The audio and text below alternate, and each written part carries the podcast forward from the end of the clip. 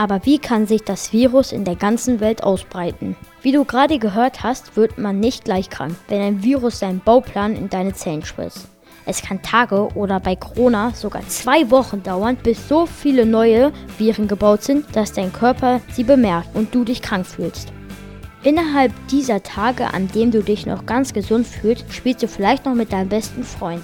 Ihr umarmt euch, trinkt aus dem gleichen Glas Limonade oder drückt eure Nasen aneinander aus Spaß. Und genau in dieser Zeit hüpft das Virus von dir zu deinem Freund über.